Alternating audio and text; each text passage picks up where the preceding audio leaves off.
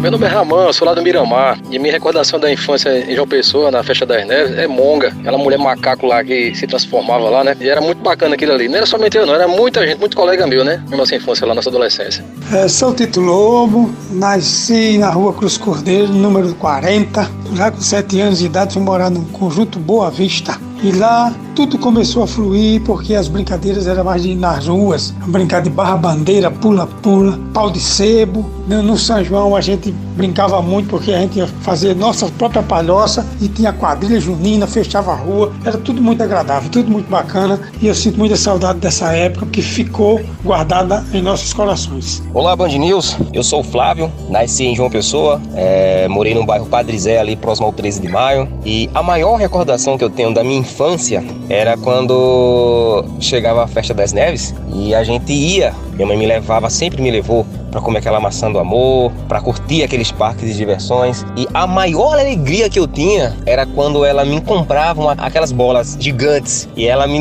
ela falava assim para mim, você tem duas escolhas, ou você compra a bola e a gente vai para casa andando, ou você não compra a bola e a gente vai para casa de ônibus. Ah, cara, eu escolhi a bola e a gente ia para casa feliz e era só alegria. Um beijo para minha João Pessoa, que eu amo tanto.